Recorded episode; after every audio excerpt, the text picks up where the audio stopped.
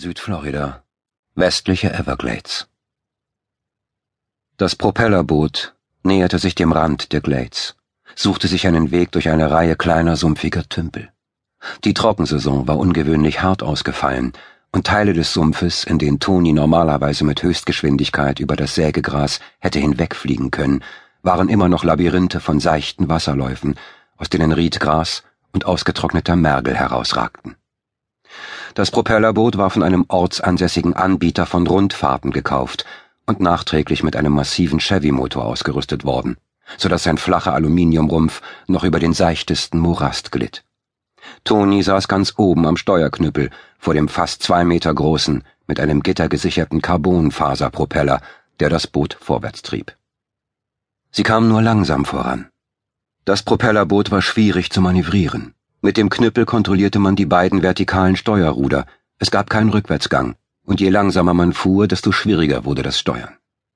Mit sechs Mann an Bord war das Boot beinahe voll.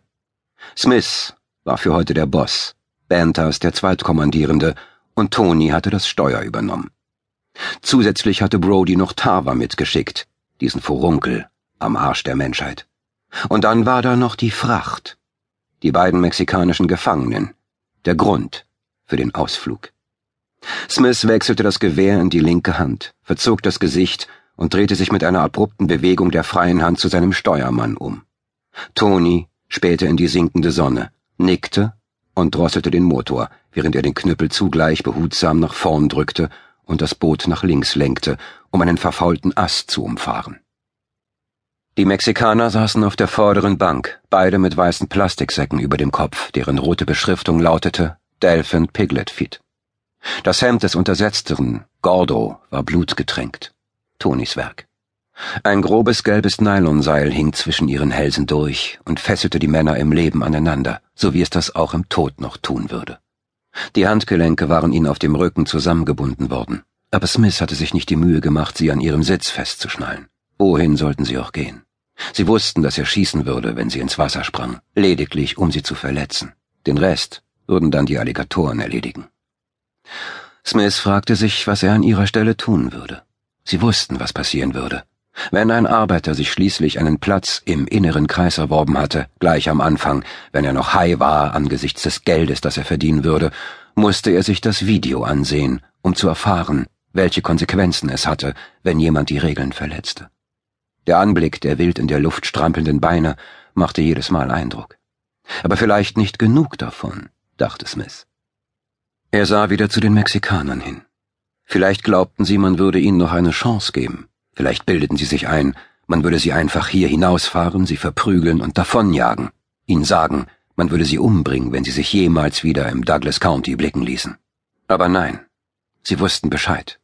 Der Dicke hörte gar nicht mehr auf zu heulen. Das Geräusch war so laut, dass nicht einmal der Motor es übertönte. Smith hatte den ganzen Mist satt. Aber wenn er einfach aufgab, ihm den Schädel wegblies und die Leiche versenkte, dann würden sie nichts haben, was sie den anderen Arbeitern zeigen konnten. Keine Möglichkeit, ihnen beizubringen, dass die Regeln die Regeln waren und befolgt werden mussten. Keine Chance für sie, aus dem üblen Fehler zu lernen, den Gordo gemacht hatte. Und es war einfach Pech, dass Joaquin nichts getan hatte. Smith konnte Joaquin nicht gut am Leben lassen, wenn er Gordo umbrachte. Zum Teufel damit. Man musste diese Dinge gründlich erledigen. Smith beugte sich vor, berührte Benters Arm, um seine Aufmerksamkeit zu erregen, und rief, Bring den zum Schweigen, während er mit dem Finger auf Gordo zeigte. Benters beugte sich vor, versetzte Gordo mit dem Gewehrkolben einen harten Stoß gegen den Kopf und schrie, Oi, puto! Siga así, y vas a echar las entrañas. Y si vomitas ahí, te vas a ahogar. Gordos Kopf zuckte ruckartig nach vorn außer Reichweite der unsichtbaren Keule, und Smith hörte auch das Plärren nicht mehr. Was hast du gesagt? Benters grinste.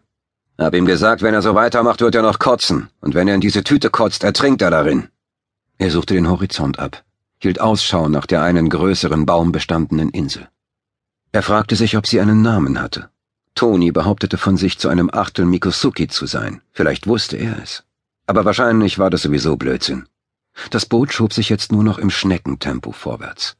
Ein Schmuckreiher stieg auf und streifte über die Wasseroberfläche, bevor er sich ungeschickt in die Luft erhob. Das Boot fuhr eine weite Kurve. Toni stieß einen Pfiff aus und nickte nach rechts zu der Buckelform der kleinen Insel hin, die sich wie ein Elefantenrücken aus dem Sumpf erhob, etwa noch eine Viertelmeile entfernt. Fünf, sechstausend Quadratmeter dunkler Lehm, überzogen von dichtem Sumpfwald.